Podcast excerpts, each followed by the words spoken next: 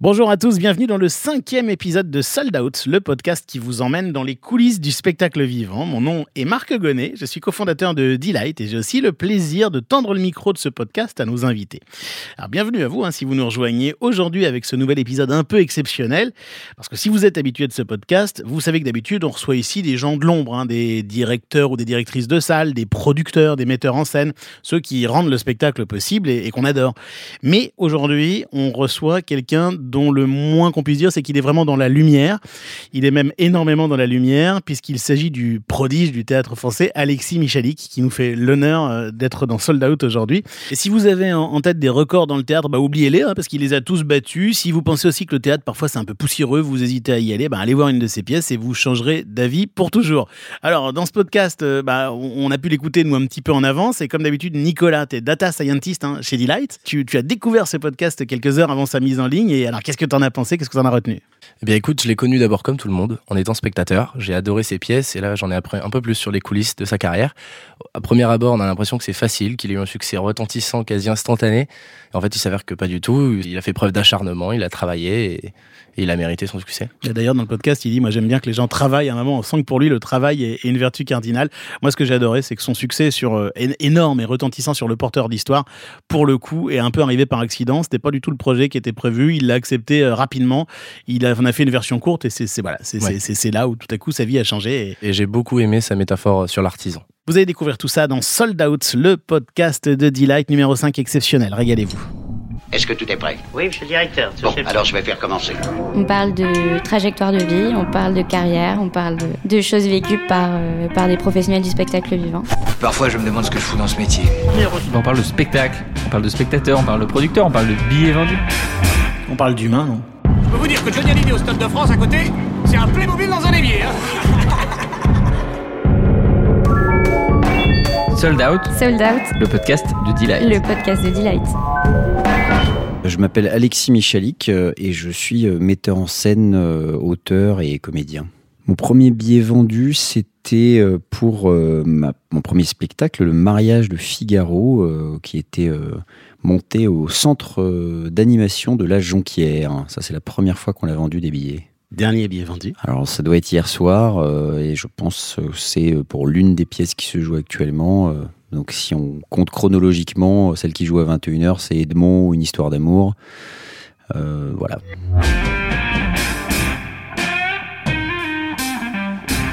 Sold Out saison 1, épisode 5, Alexis Michalik, comédien, auteur et metteur en scène, enregistré chez lui un matin de fin janvier 2020 à Paris. On va vraiment parler de, des coulisses du spectacle, de ce que ça veut dire monter, produire, jouer dans, un spectacle en reprenant tout votre parcours. Euh, et, au début, vous vous destinez plutôt à être comédien, si je comprends bien. Ouais, ouais, complètement. Euh, j'ai commencé à 18 ans euh, en me disant j'ai vraiment envie de ça et je sortais d'un club théâtre. Euh, au collège-lycée. Et, euh, et, puis j'ai trouvé un agent à 18 ans et j'ai commencé à, travailler, à passer des castings. Et, et, j'ai fait ma première expérience théâtrale avec euh, Irina Brook dans le rôle de Roméo. Elle montait un Roméo et Juliette à Chaillot notamment et un peu en tournée. Et ça m'a permis de découvrir ce qu'était la mise en scène. Comment est-ce qu'à 18 ans, on trouve un agent? Déjà, pour ceux qui nous écoutent, c'est déjà une marche à franchir qui est inouïe. Euh, J'avais une, amie de mes parents qui était comédienne et qui m'avait vu jouer euh, dans les spectacles de, lycée, quoi, et qui m'avait dit si tu veux, je te présente mon agent. Et elle m'a présenté son agent, avec qui, euh, bah, il, m'a fait confiance euh, parce que je suis arrivé avec ma cassette euh, de vidéo de la pièce de fin d'année, qui m'a dit bon, écoute, en fait, il se trouve que des, jeunes de 18 ans, on en cherche, la télé en cherche souvent, etc. Donc, euh, donc ça les intéresse d'avoir des, gens très jeunes.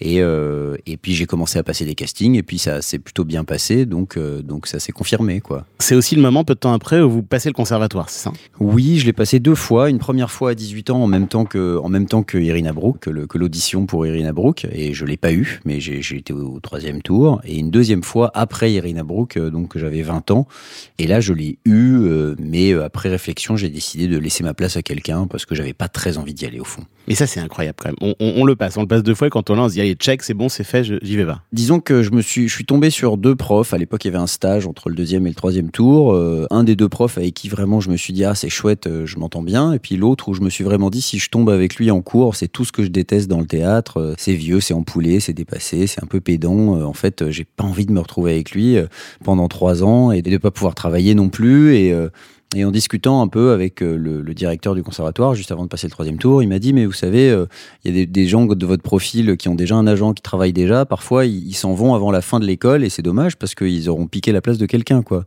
Et je dis oui, c'est vrai, mais bon, en même temps, vous comprenez, euh, si je pars maintenant avant le troisième tour, on me dira oui, mais si tu dis ça, c'est parce que tu l'as pas eu, quoi. Donc, donc je l'ai eu et puis après réflexion, je me suis dit non, mais en fait, j'ai envie de faire mes trucs tout seul, quoi. Est-ce que vous généraliseriez un petit peu ça en donnant des conseils, en disant si vous le sentez pas, le faites pas, ou est-ce que c'est très personnel Je pense que la majorité des jeunes comédiens ont cette vision un peu fausse des grandes écoles, qui est que c'est euh, une fin en soi, qui est qu'en fait quand on rentre dans une grande école, c'est gagné, on va bosser toute sa vie. C'est évidemment faux. euh, Il y a plein de gens qui sortent des, écoles nationales et qui travaillent pas, ou qui travaillent beaucoup moins que d'autres gens qui n'en sont pas sortis. Après, tout est une question de discipline et de travail, en fait. Euh, je pars du principe que, d'une part, le, métier est un métier d'artisan, euh, le métier de comédien, même le métier de metteur en scène, tout ça, ça, ça s'apprend pas dans les écoles et dans les facs et dans les cours théoriques. C'est un métier de terrain, en fait. Donc, plus on travaille et plus on apprend. Et c'est pareil quand on est comédien, plus on travaille, plus on apprend. La transmission se fait aussi quand on rencontre des comédiens un peu plus âgés, un peu plus confirmés qui vont nous apprendre plein de choses, avec qui on va jouer, et pas particulièrement dans une école. Ce qui compte pour moi dans une école, c'est les connexions qu'on se fait, c'est les rencontres qu'on fait, c'est parce que c'est un réseau qui va qui va perdurer tout au long de notre carrière. En revanche, euh, euh, s'enfermer trois ans euh, pour, des cours et, ne pas avoir le droit de travailler, pour moi, c'est un peu une aberration, c'est un peu un non-sens. Donc, donc, je dirais surtout aux, jeunes comédiens que de pas de pas se figurer que s'ils rentrent au conservatoire national ou ailleurs, c'est l'hôtel, que à partir de là, bah, c'est bon, leur vie est prise en main. Non, pas du tout. Il va falloir continuer à travailler, travailler, travailler, se remettre en question tous les jours. Et, et si je tire un bilan des gens que j'ai rencontrés à l'époque, euh, quand j'avais 17-18 ans, dans des écoles de théâtre, puisque moi j'étais au conservatoire municipal, eh ben euh, ceux qui travaillent encore euh, aujourd'hui, c'est ceux qui ont jamais cessé de provoquer des projets, de créer, d'avoir, de se diversifier dans leur talent, dans, dans, dans le chant, dans la danse, dans la création, d'être toujours sympa, amène, pas ceux qui se plaignaient et qui critiquaient tout et qui détestaient tout et qui faisaient des pièces de non-théâtre. ceux qui bossent, c'est ceux qui déjà avaient une conscience professionnelle, quoi. Et est-ce que pour, pour dire comme ça, le jour où on l'a presque, je vais- je viendrai pas, est-ce qu'il faut avoir une sacrée dose de confiance en soi quand même Oui, ça c'est sûr. Enfin, oui, c'est sûr. J'ai jamais manqué de confiance en moi, euh, évidemment. euh, mais bon, voilà, vaincre sans péril, on triomphe sans gloire. euh, et puis, et puis, et puis voilà. Puis je l'ai jamais regretté. En tout cas, il y a pas un moment où je me suis dit, ah là là, mince, je suis passé à côté d'une carrière. quoi. Sold Out, Sold Out, le podcast de Delight. le podcast de Delight. Cette confiance en vous, elle venait de quoi? Elle venait de tous ces livres qu'on voit derrière vous, vous avez toujours lus, d'être beaucoup si la tête dans le passé, de vos parents, de, quoi? Je sais pas. Je pense que dès que j'ai commencé à, faire du théâtre au club théâtre, au collège ou au lycée, euh, je me suis rendu compte que j'étais j'étais à l'aise, que j'étais chez moi, et, je pense que c'est un mélange des, choses qu'on nous renvoie aussi euh, quand on nous dit bah voilà c'est bien ce que tu fais. Et paradoxalement, ce qui est ce qui est marrant, c'est qu'en tant qu'acteur, on m'a toujours dit euh, ah t'as des facilités, c'est super, ça a l'air super simple pour toi, et donc je me disais bon bah j'ai une place en tant qu'acteur. Par contre, ce que j'écrivais quand j'étais ado, euh, quand je le faisais lire à mes camarades ou à mes parents, à tout le monde, vraiment, j'avais des réactions très mitigées, quoi. Un truc de, oui, bon, bah, c'est sympa, mais je préfère Marc Lévy, quoi. Et je me faisais à l'idée que, bon, bah, voilà, j'écrivais pour mon plaisir, mais que j'étais pas un génie de l'écriture, quoi. Alors que je me disais, ah, dans le théâtre, en revanche, quand je joue, euh, j'ai vraiment des réactions hyper euh, enthousiastes, donc a priori, j'ai ma place là-dedans. Donc, j'ai été d'autant plus étonné quelques années plus tard quand je me suis rendu compte qu'en fait, bah, c'est pour mes écrits et pour, pour les créations que je faisais que, que, je, que je recevais le plus de- d'éloges et de et d'encouragement, quoi. Alors justement, ça, ça bascule déjà une première fois en 2005, c'est ça? Mhm. Avec une folle journée, avec Ouais. euh, le Off d'Avignon. Vous pouvez nous Mhm. raconter cette première bascule dans votre carrière? Le tout début, c'est suite à justement ce conservatoire euh, refusé et, euh, et à cette tournée avec Irina Brook, je me suis dit tiens j'ai envie de monter un spectacle. J'avais envie de monter le mariage de Figaro et, euh, et je suis retourné dans mon conservatoire municipal en disant au prof voilà euh, est-ce que je peux le monter dans ton cours avec des élèves de ton cours? Il m'a dit oui pas de problème vas-y fais comme chez toi et donc j'ai fait mon casting euh, au sein du, conservatoire et puis on l'a créé là une pièce d'école quoi. On a donc passé une audition pour le centre d'animation de la Jonquière dans le 17e et qu'on a obtenu et donc on a eu le droit de jouer euh, je sais plus si c'était une semaine je crois oui une semaine euh, à la Jonquière et donc euh, on s'est dit bah super euh, on va on va avoir un vrai un vrai théâtre quoi. Euh, et on l'a créé là-bas.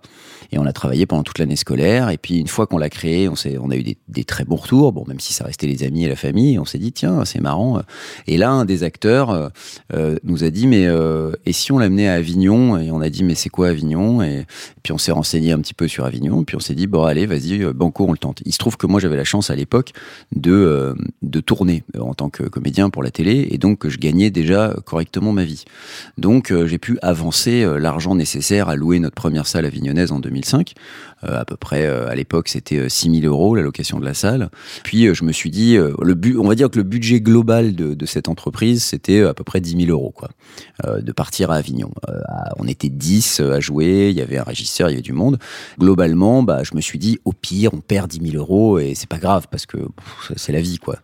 Et, euh, et on est parti comme ça, un peu à l'arrache, euh, en, en sachant pas du tout dans quoi on, mettait les pieds, quoi, euh, en, en louant cette salle, en, en prenant une baraque à 40 km d'Avignon, première erreur, euh, en se disant allez, euh, ça va être, c'est pas très loin, ça va aller, on a des voitures, etc. Bon, évidemment, c'était pas, c'était l'enfer. Euh, on est arrivé là-bas, euh, bah, c'était un masse provençal euh, pour 8 personnes, on était 13. Euh, moi, les garçons dormaient à 5 dans une chambre, moi je dormais dans le salon sur, sur un tapis avec mon meilleur pote. Enfin bon, c'était, c'était, c'était rock'n'roll quoi. J'ai perdu 8 kilos, mais je me suis éclaté, c'était super, c'était, un premier Avignon, c'était la découverte. Au bout de trois jours, on a un professionnel qui est arrivé qui a dit bonjour, vous avez un dossier de presse On a dit c'est quoi un dossier de presse?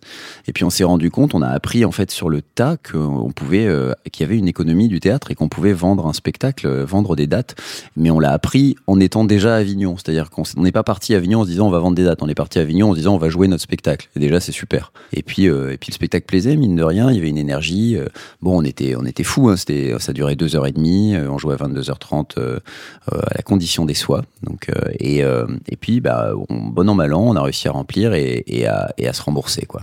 En fait, vous aviez joué un rôle de producteur presque à ce moment-là déjà. Bah oui, j'étais clairement producteur du spectacle, même si on n'était pas payé, personne n'était payé, etc. Mais oui, oui, on, on s'est, réparti un peu les tâches. On avait encore cette espèce de vision de, la compagnie, quoi, du côté, allez, on, se- partage les tâches. Après, j'ai, appris à, arrêter d'avoir cette vision parce qu'en fait, euh, il y a des gens qui sont juste pas formés à faire, faire ce qu'on leur demande. Enfin, un acteur, il est là pour jouer, pas pour, trouver des logements. Euh, enfin bon, il y en a qui sont plus ou moins doués que d'autres, hein, mais pour trouver des logements, j'entends.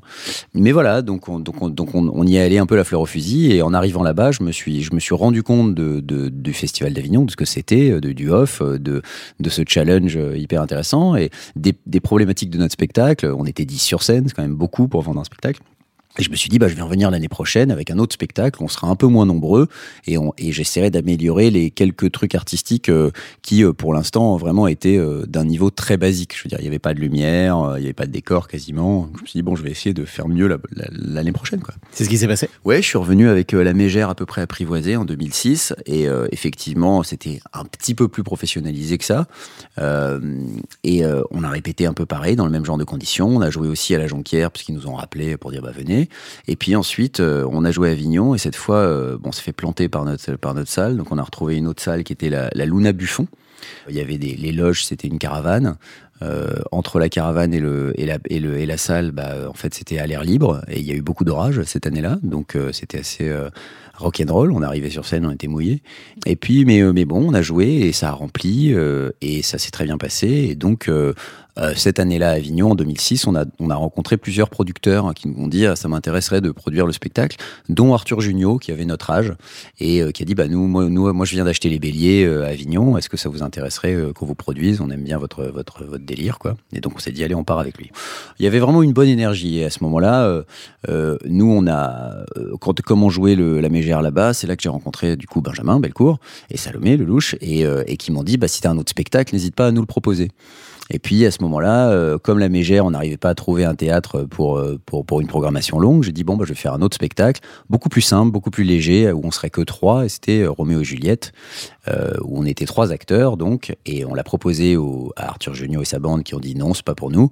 Et donc on est allé voir Benjamin Belcourt et Salomé Lelouch en disant est-ce que ça vous intéresse? Ils ont dit oui, avec plaisir. Et donc on a produit euh, R&J, qui était le, deuxième spectacle, et, et on s'est retrouvé un peu à jouer les deux spectacles en même temps. C'était un spectacle qui était conçu dans ma tête pour tourner le plus possible, puisque très léger, que, et qui pouvait euh, se balader, être parfait pour Avignon, parfait pour enlever les décors, remettre les décors rapidement, et puis pour tourner. Quoi. Mais c'est dingue parce que, en fait, dans votre écriture, vous, in- vous, comment dire, vous intégrez toutes les contraintes économiques du spectacle. En fait. Ouais, dans ma mise en scène surtout.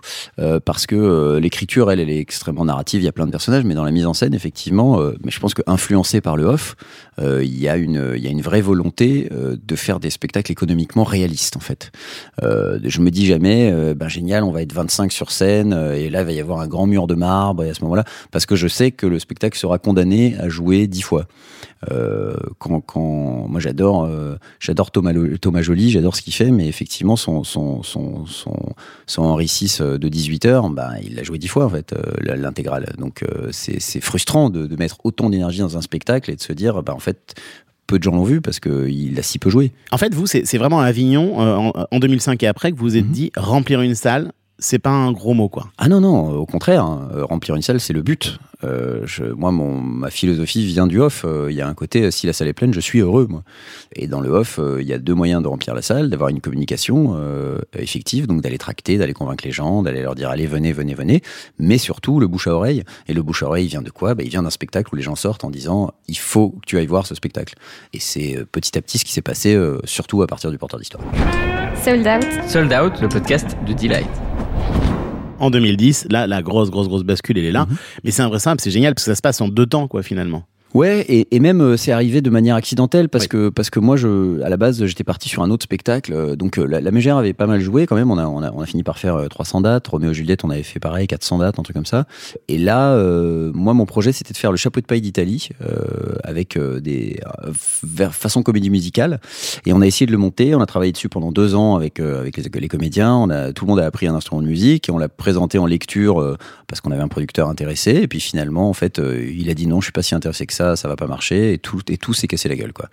Et on s'est retrouvé avec un spectacle sur lequel on bossait depuis deux ans, euh, qui, se, qui tombait à l'eau. Et à ce moment-là, Benjamin Belcourt me dit, sais, j'ai un, un festival euh, euh, fait divers, là, c'est dans un mois, j'ai un auteur qui m'a lâché, est-ce que tu peux me faire un truc pour dans un mois? Et, et je lui dis, bon, bah, j'ai une histoire en tête, vas-y, je vais faire quelque chose un peu en labo avec euh, cinq comédiens, pas de décor, et puis on va, on, on va essayer de raconter cette histoire-là. Et, et- et c'était le porteur d'histoire.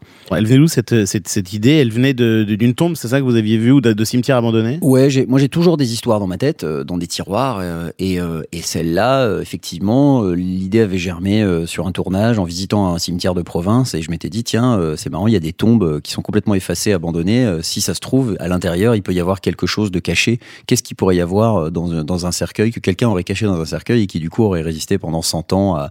Et je me suis dit, qu'est-ce que ça pourrait être? Un trésor, évidemment, mais aussi, euh, pourquoi pas des livres, pourquoi pas des carnets, et là, on plongerait dans la vie de la personne qui a écrit, euh, et, et comme ça est venu le- le- l'amorce du porteur. Et puis, euh, et puis donc, euh, oui, on l'a créé au, au Ciné 13 pour euh, trois dates seulement, et ça devait être uniquement trois dates. On, on l'a fait pour rien, personne n'était payé, euh, les, les, les costumes chez Guérissol, euh, enfin voilà quoi. Et puis, euh, et puis on l'a joué ces trois dates d'une version courte du porteur d'histoire. Et à, à ces, à ces trois dates sont venus euh, Colette Nucci, qui dirige le Théâtre 13, et qui nous a dit Ah, j'aimerais bien que vous fassiez la version longue au Théâtre 13. Les garçons des Béliers, donc, qui ont dit bah, Venez le faire à Avignon. Et puis, et puis Benjamin qui a dit bah, on, Je le produis, quoi. Et donc, on, a, on l'a créé le 8 juillet 2011 à Avignon, et, et en se disant vraiment.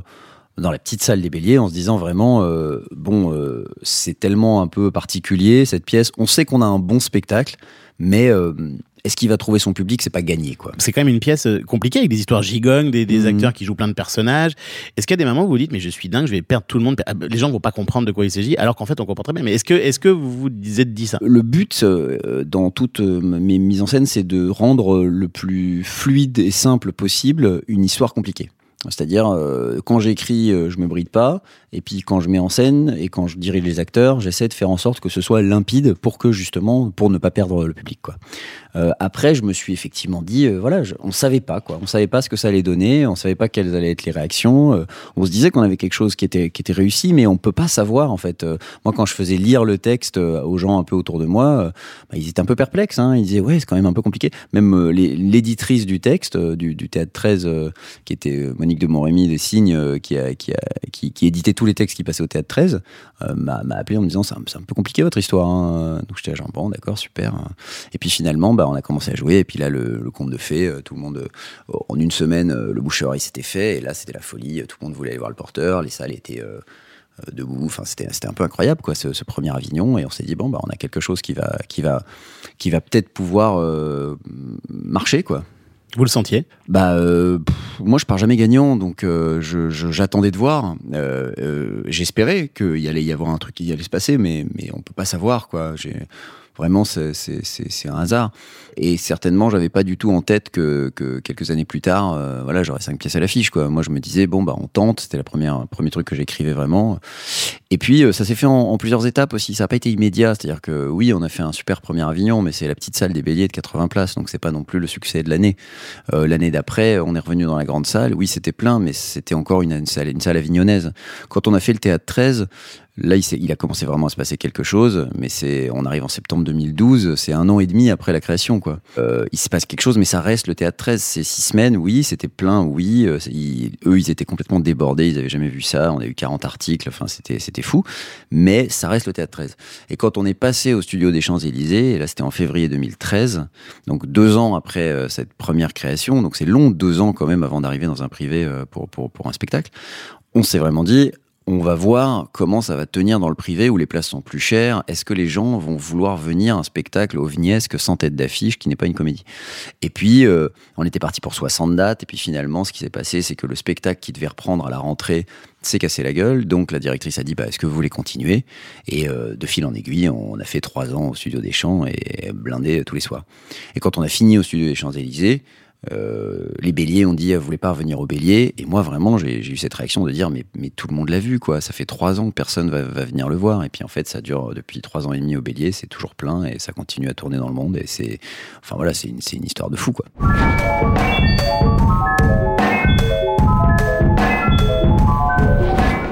Et aujourd'hui, justement, c'est quoi votre rapport avec ces pièces qui continuent à jouer? Vous nous avez dit tout à l'heure qu'il y avait euh, cinq pièces en ce moment à l'affiche. Moi, quand je suis allé voir le porteur d'histoire il y a quelques temps, j'ai l'impression de vous avoir vu euh, au Bélier, en fait. Vous y, vous y passez encore ou pas au Euh, théâtre? Rarement. Euh, j'y- Rarement. J'y passe quand, quand il faut former des nouveaux comédiens. Mais non, euh, j'ai un rapport comme avec mes enfants, quoi. C'est un peu mes enfants, quoi. Les cinq spectacles, il y a l'aîné, euh, et puis puis il y a le petit dernier, et puis euh, on a toujours son petit chouchou, et puis après, en fait, on re- retourne voir l'autre, et on dira, il est bien quand même celui-là. Après, je, je m'amuse de voir que il y a beaucoup de gens qui, qui, qui voient tout, qui voient, qui voient les cinq, et chacun a, sa, sa- a son top, quoi.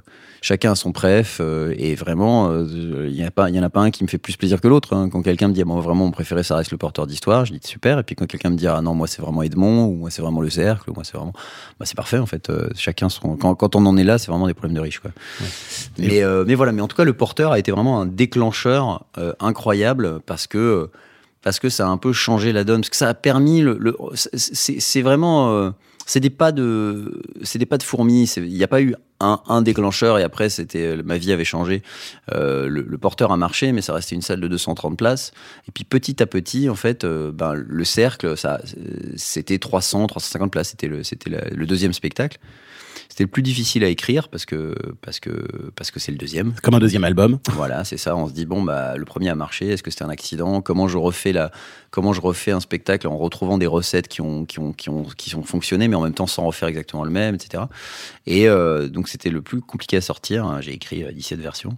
Et puis euh, et puis on, on, on- on a démarré. Ça a marché tout de suite. On a eu des Molières et, et donc euh, on était rassurés. Et à partir de là, moi ça m'a ôté d'un poids. Et je me suis dit bon bah, ça va, c'est bon, je serai pas je serais pas victime euh, du, du, du syndrome du, du premier succès dont on ne se remet jamais quoi. Et suite à ça, euh, comme le porteur avait marché, comme le cercle a marché, eh ben ça nous a permis de faire Edmond euh, grâce euh, et, de le faire dans ces conditions-là, c'est-à-dire sans tête d'affiche, euh, dans une salle grande, le Palais Royal, 700 places, avec quand même une production importante. Il y avait des gros décors, des costumes, etc. Et, surtout 12 acteurs sur scène. Et c'était un pari qui était loin d'être gagné. Aujourd'hui, on peut se dire, bah voilà, Edmond, c'était sûr que ça allait marcher, mais pas du tout. D'ailleurs, on l'avait proposé à un autre théâtre qui a dit non, c'est trop risqué. Et puis finalement, euh, c'est le Palais Royal qui a dit ok, on y va. Et, et bien lui en a pris, évidemment. Mais, euh, mais c'était pas gagné de se dire 12 acteurs sur scène sans tête d'affiche. Pour 700 places, c'est un gros pari. Pourquoi le Palais Royal, en fait? Parce que vous, vous essayez à l'époque de, de, monter en film, c'est ça? Ça Alors le- pas? déjà le, le studio des Champs, euh, pour revenir au porteur euh, et, et au choix des salles, le, studio des Champs Élysées, on y était allé avec Roméo et Juliette. On avait fait un été au studio des Champs, donc on avait déjà un rapport avec eux. Effectivement, le porteur, quand on lui en a parlé, elle a dit bah super, Stéphanie Fagado,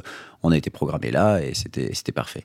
Euh, la Pépinière, euh, on, trouvait que c'était un théâtre qui avait une programmation très chic, euh, très très audacieuse et, et, on aimait beaucoup cette salle et on se disait c'est vraiment la, dimension idéale pour le pour le cercle. Donc on les on les a contactés et puis ils ont coproduit le cercle et, c'était parfait. Edmond, bah, comme il fallait 12, il fallait un gros théâtre. Il se trouve que Sébastien Azopardi, c'est un homme de troupe comme moi, qui, co-dirige le théâtre avec Francis Nani. Et il était venu voir le porteur, il venu voir le cercle, et il m'avait dit à la sortie du cercle, écoute, si t'as un truc un peu plus gros pour le Palais Royal, viens nous voir. quoi. Donc je suis venu le voir en disant, bah, j'ai un truc un peu plus gros, est-ce que ça t'intéresse? Et euh, ils ont dit oui assez vite, et, euh, et, on, a, et on est parti sur le Palais. C'était idéal parce que c'est une salle, euh, en plus, c'est une des plus vieilles salles de Paris, c'est une salle magnifique, c'est un théâtre à l'italienne, donc le côté velours rouge et boiserie, ça, allait parfaitement avec Edmond, puisque c'est un classique, quoi. Et puis c'est un théâtre axé vers la comédie. C'est un théâtre qui a vu les créations de Georges Feydeau. Enfin bon, ça a été, euh, il y avait du sens euh, historique, c'était parfait. Et en plus de ça, là où ça a été euh, idéal, c'est que euh, le directeur Francis Nani, c'est un patron à l'ancienne, et quand un spectacle marche, il reste. Il reste à l'affiche, il part pas au bout de six mois, et donc, euh, bah, dès qu'Edmond a marché, euh, il a dit, bah voilà, on va, on va y aller. Et, là, on, bah, on sait, des, on, est le seul spectacle euh, après lequel on va essayer de courir, mais c'est quand même un gros, un gros challenge, c'est la cage aux folles, qui, a tenu cinq ans au Palais Royal. Nous, on est dans la quatrième année, donc euh, c'est pas impossible, mais, mais ça, va être, ça va être difficile de l'obtenir. Mais déjà, c'est fou de se dire qu'on est dans ces, dans ces eaux-là. Et aujourd'hui encore, vous regardez de près la fréquentation, le... ce qu'on peut faire pour continuer, est-ce que ça joue longtemps ou est-ce que là aussi vous vous en détachez un petit peu forcément? Non, bien sûr, je surveille quoi. On reçoit les bordereaux euh, tous les soirs et on regarde un peu comment ça évolue, mais mais euh, mais c'est des spectacles vraiment solides en fait. Il y a quelque chose de déjà à partir du moment où le public ne vient pas pour une tête d'affiche, il vient pour le spectacle. Ben en fait, quelle que soit la, distribution, il viendra quand même. Donc il y a il y a un côté un peu fou. euh, euh, il y a un côté très constant. Ensuite, l'autre chose, c'est qu'à chaque fois qu'il y a un nouveau spectacle, moi, je repars pour un tour promotionnel. Et les gens qui viennent voir ce nouveau spectacle, bon, parfois c'est des gens qui ont déjà vu les autres, mais, mais ça refait de la pub pour, pour les anciens spectacles.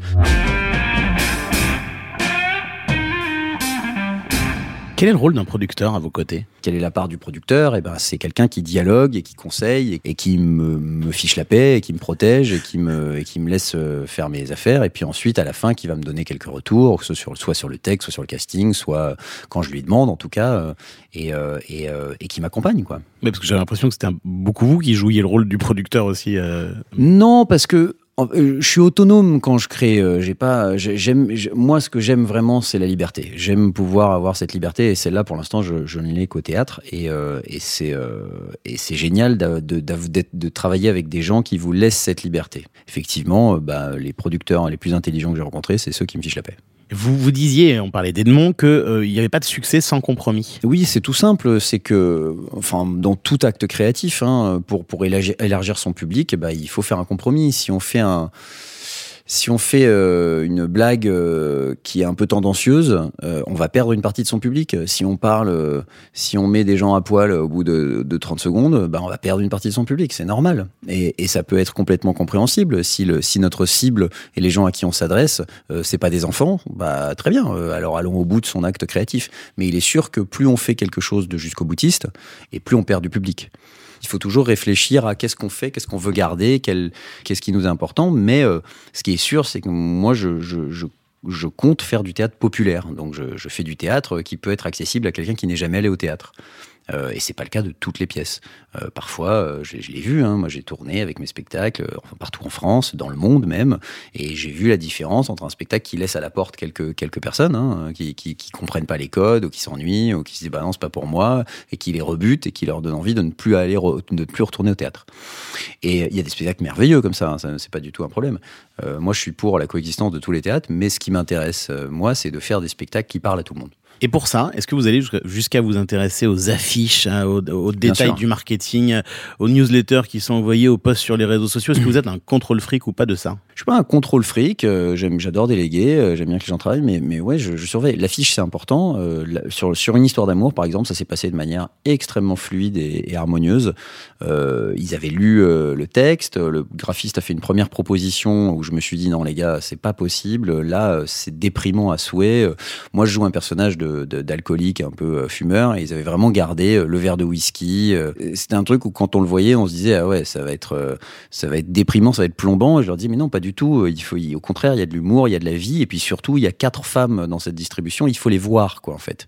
Il faut voir ces personnages et donc j'aurais soufflé l'idée de prendre des figurines et de et de les placer un peu de dos de manière à ce qu'on ait cette ces, ces- gens parce que ce qui compte c'est l'humain en fait. Et de fil en aiguille, bah, ils sont allés chercher des figurines, ils ont fait quelques photos euh, toutes simples, à l'iPhone en plus, je crois. Ouais, ouais, au téléphone, il me semble, les premières. Et puis, euh, ils me les envoyaient au fur et à mesure. Et, je disais, bon, alors ça, c'est pas mal, mais, euh, mais peut-être qu'il pourrait être, euh, plutôt que sur une page blanche, peut-être qu'il pourrait être sur la page d'un roman, puisqu'on parle de l'écriture. Et puis voilà, on rebondissait un peu là-dessus. Et puis petit à petit, on en est arrivé à, cette affiche finale, quoi, avec un petit aller-retour de, propositions. Et ensuite, cette affiche, j'ai envoyé ce visuel à Albin Michel qui allait éditer le texte. Et eux ont, ont- ont- y ont apposé une typo rouge très belle. Et, euh, et on s'est tous dit, mais elle est super cette typo. Et ensuite, on est retourné vers le théâtre en disant, est-ce que vous pensez qu'on peut utiliser cette typo pour l'affiche du spectacle? Et ils ont dit, bah oui, ok. Et tout le monde s'est mis d'accord. Et donc, on est arrivé à cette affiche. Et Edmond, pareil, vous avez. Edmond, ça a été un processus un peu plus long. On a eu vraiment beaucoup, beaucoup de propositions euh, et on s'est arrêté sur une proposition, une proposition qui nous convenait à peu près tous. euh, mais euh, ça a été, ça a été un processus plus long. Par exemple, euh, euh, l'affiche du film aussi. euh, ça dé- oui, ça dépend. Le porteur d'histoire, par- je, je, je suis pas, j'aime pas cette affiche. Vraiment concrètement, je l'aime pas du tout. Euh, mais bon, elle y est, elle est intégrée, donc donc on peut plus la changer maintenant. Mais à la base, Pourquoi- le porteur d'histoire. Ah, parce que je trouve c'est nul, la main qui porte des livres, c'est vraiment, on peut pas faire plus didactique quoi. Euh, à la base, euh, la première affiche du porteur d'histoire qu'on avait amené à Avignon, c'était un arbre euh, en forme de calice euh, avec un côté un peu grimoire et qui prenait tout son sens parce que une fois qu'on a vu le spectacle, on comprend pourquoi cet arbre. Mais les producteurs disaient bah non, c'est trop plombant, c'est triste, on n'a pas envie d'aller le voir. Et je dis mais non pas du tout, c'est très joli, c'est beau, c'est chic. Mais bon, c'est arrêté sur cette espèce de main un peu, voilà, un peu pas terrible. Bon bah c'est comme ça, c'est la vie. hein. Et au-delà des affiches, le, le- justement, les, les- ce qui se passe sur les réseaux sociaux, les, je sais les newsletters, tout- toutes ces nouvelles manières de communiquer, ça vous intéresse ou c'est un peu plus loin de vous? Euh, non, non. Enfin, je suis, euh, je suis un peu les critiques, les retours, les ceci, les cela, mais mais c'est, euh, mais c'est, euh, il faut prendre ça avec de la distance. Enfin, de toute façon, communiquer, oui, euh, c'est important d'utiliser tous les réseaux sociaux. Moi, je, disons que je pars du principe que tant que la salle est pas pleine, tous les moyens sont bons pour parler d'un spectacle. Quand la salle est pleine, bon bah c'est bon, il y a plus besoin quoi. En fait, Euh, moi perso, je communique, je communiquais beaucoup euh, à l'époque où j'essayais de remplir ma salle sur la Mégère, sur Roméo et Juliette. je renvoyais des mails, j'envoyais des trucs. Vraiment, j'avais un côté un peu communicant. Maintenant, si le spectacle fonctionne, euh, bon bah je vais pas, je vais pas passer mon temps à, à re- à relancer la machine quoi.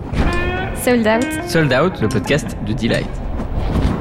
Alors, on va parler d'une autre, d'une histoire d'amour. J'essaie de pas vous poser la même question que tout le monde. J'ai envie que vous me racontiez exactement comment ça s'est passé, ce truc. Est-ce que ça commence par la Scala, qui vous appelle en disant, tiens, j'ai un créneau en janvier. Non, Est-ce non. que c'est vous qui, qui- tiens, j'ai une histoire, il faut absolument que je la raconte. Enfin, ça commence quand Ça exactement commence par une chanson, il y a, il y a un, an, euh, un an et demi, euh, une chanson euh, qui est la dernière chanson qu'on entend dans le spectacle, It Takes Time to Be a Man du groupe The Rapture. Well,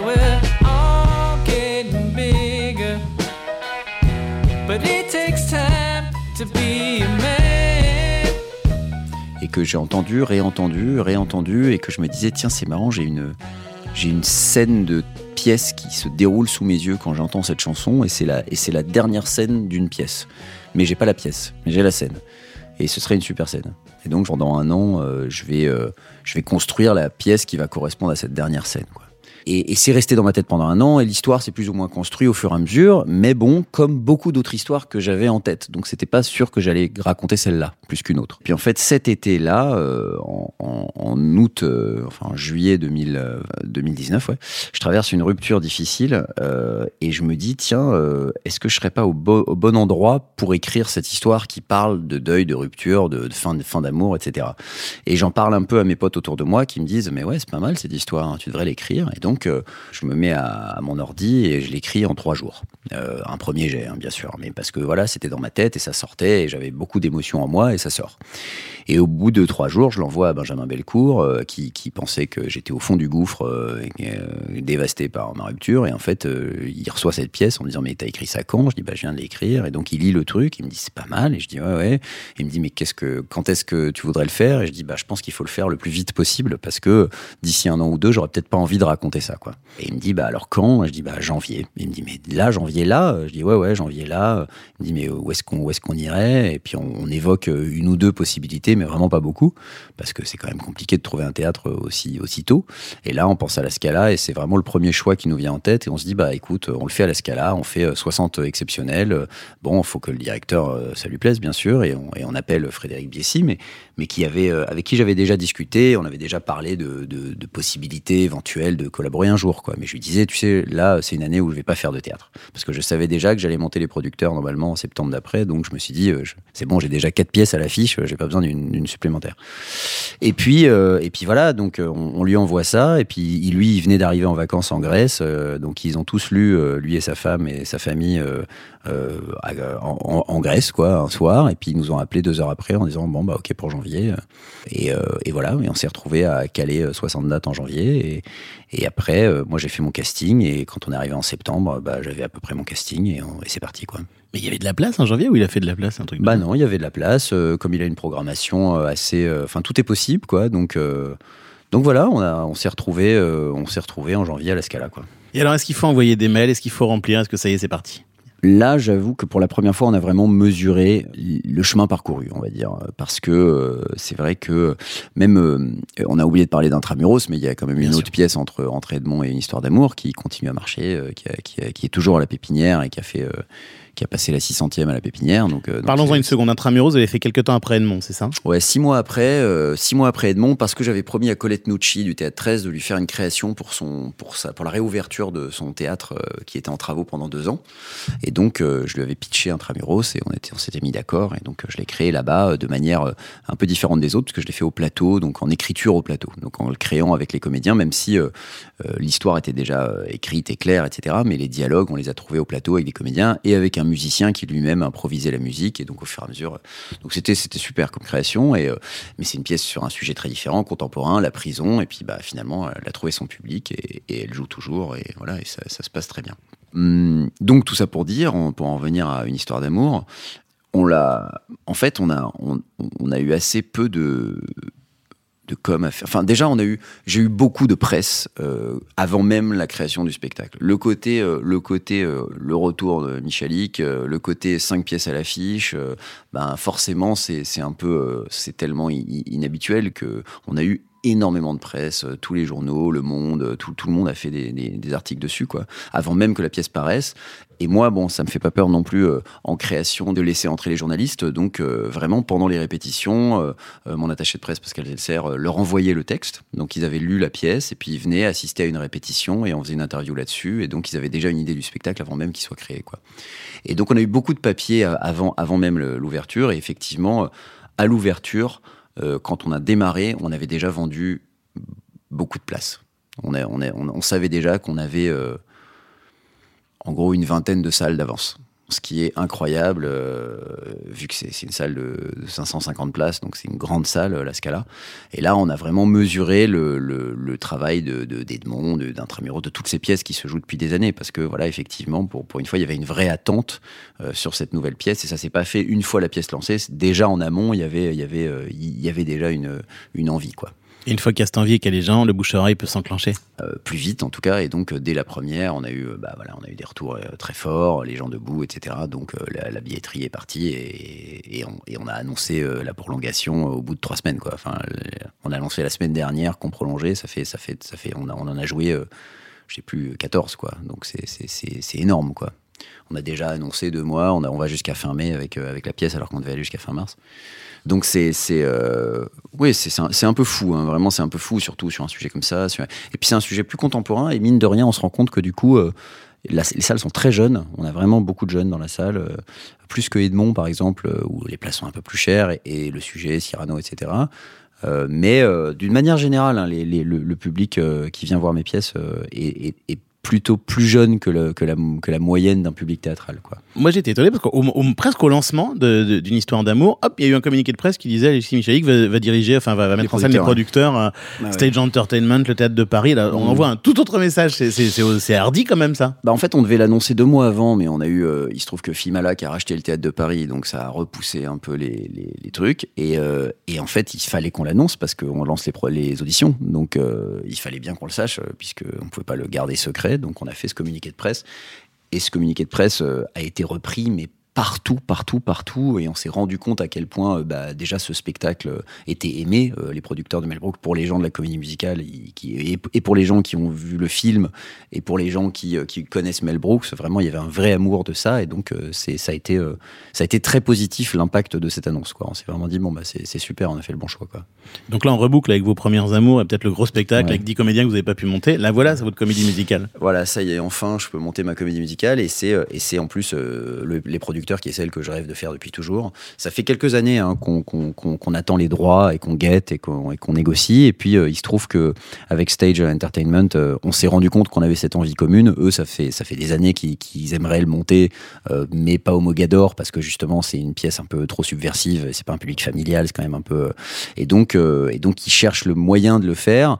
Et quand je suis arrivé en disant bah voilà vraiment moi c'est mon rêve, on s'est dit bon bah joignons nos forces et faisons-le ensemble et, et, et voilà et on sera tous on sera tous gagnants dans cette histoire. Quoi. Alors pour le coup, Stage Entertainment, c'est un groupe, c'est une industrie. hein. Mhm. C'est- vous n'avez pas peur de, de perdre, d'avoir un peu moins de liberté artistique là, Non, parce que vraiment, euh, au vu de nos discussions, etc., eux, pour eux, c'est un projet beaucoup plus artistique, enfin, Oui. pas beaucoup plus artistique, mais c'est pas une licence euh, d'un spectacle dont ils refont la mise en scène à l'identique de Broadway. Là, c'est une nouvelle mise en scène. Donc, il y a des libertés artistiques qui, qui, habituellement, ils n'ont pas forcément. Euh, ils ont des libertés sur le casting, etc., mais quand même, les Américains, ils surveillent beaucoup, ils verrouillent beaucoup. Et là, c'est un peu à part. C'est pas Mogador, donc il n'y a pas euh, 2000 places à, à remplir. Il y en a 1000, ce qui est déjà beaucoup, mais c'est, mais c'est moins de pression que l'autre.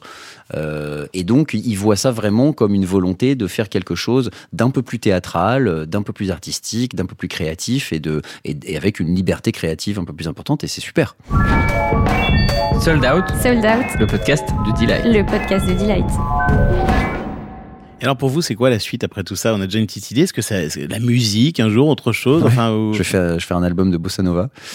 c'est une blague ou c'est vrai? Non, non, c'est une blague. Ah ouais, parce que tout est capable. Vous êtes capable de tout. non, euh, je, euh, bah là déjà j'ai quand même beaucoup de choses là entre le, une histoire d'amour qu'il faut quand même lancer euh, vraiment et puis euh, faire durer et puis euh, puis les producteurs c'est un gros c'est un gros chantier euh, donc euh, la suite euh, je sais pas je, moi j'ai envie de retourner au cinéma à un moment euh, sous quelle forme avec quel projet je sais pas encore j'ai un roman aussi qui, qui tourne et qui euh, et qui se vend très bien d'ailleurs et, du coup euh, je me dis que peut-être qu'à un moment je referai un roman mais bon c'est quand même plus exigeant euh, l'écriture d'un roman ça prend plus de temps je trouve euh, et puis j'aime jouer aussi. J'aime profondément jouer, donc euh, donc peut-être que moi je suis complètement capable de dire non, allez, je prends un an juste pour aller faire un tournage ou quoi au. J'aime, j'adore la télé et le principe de la série. hein. J'aime j'aime la série, j'aime l'écriture sérielle. Donc un jour faire une série, réaliser une série ou jouer dans une série, pourquoi pas Tout est possible en fait. Dernière question, est-ce que même quand on est éperdument libre, à un moment, on n'a pas la peur de décevoir une communauté de, public qui est si, euh, enfin, si, euh, si fan de vous, si acquise à ce que vous faites? Moi, j'ai surtout la peur de me décevoir. Moi, je suis un public assez exigeant. Et, euh, et quand je crée un spectacle, vraiment, je suis assez objectif. Quand quelque chose ne fonctionne pas, euh, j'essaie de faire en sorte que ça fonctionne. Après, euh, j'ai une envie de surprendre. Mais, mais, mais que, mon public soit un public de fans ou un public nouveau, j'ai envie de les surprendre de la même manière. Bon, évidemment, il sera plus surpris s'il a jamais vu un de mes spectacles. Mais, mais justement, le but, c'est d'aller euh, là où on m'attend pas forcément, parce que, parce que je, je, je prends plus de plaisir à m'attaquer à quelque chose de nouveau. Si demain, je me dis, allez, je vais faire un polar, eh ben, je vais prendre beaucoup de plaisir parce que je vais être dans une zone que je ne connais pas et donc je vais être obligé de, de créer euh, des systèmes, quoi. Et c'est ça qui me plaît, c'est euh, créer, en fait, c'est me retrouver avec. Je pense que j'aurais été très heureux dans un système, euh, bon, sans la, sans la censure et la pression euh, de l'étatique, mais dans un système un peu soviétique où on me dit, bah, t'as un théâtre t'as des comédiens et tu montes une pièce par an ou tu, tu montes, euh, voilà, tu, tu fais ta vie, tu fais ce que tu veux, mais juste tu montes un truc par an et tu te débrouilles quoi. Et justement, est-ce que la boucle, qui, la boucle serait pas d'avoir un lieu à vous? Je crois pas. Je crois que c'est une pression supplémentaire et c'est un, c'est un poste qui, en tout cas pour l'instant, ne me tente pas du tout, du tout, du tout ce type de responsabilité. Parce que euh, vraiment, euh, c'est une attache euh, et, une- et un truc qui fait qu'on est forcément attaché et lié à un lieu et ça prend énormément de temps. Et il y a beaucoup de gens qui font ça très bien, mais moi je suis trop attaché à ma liberté. Sold Out, Sold Out, le podcast de Delight. le podcast de Delight.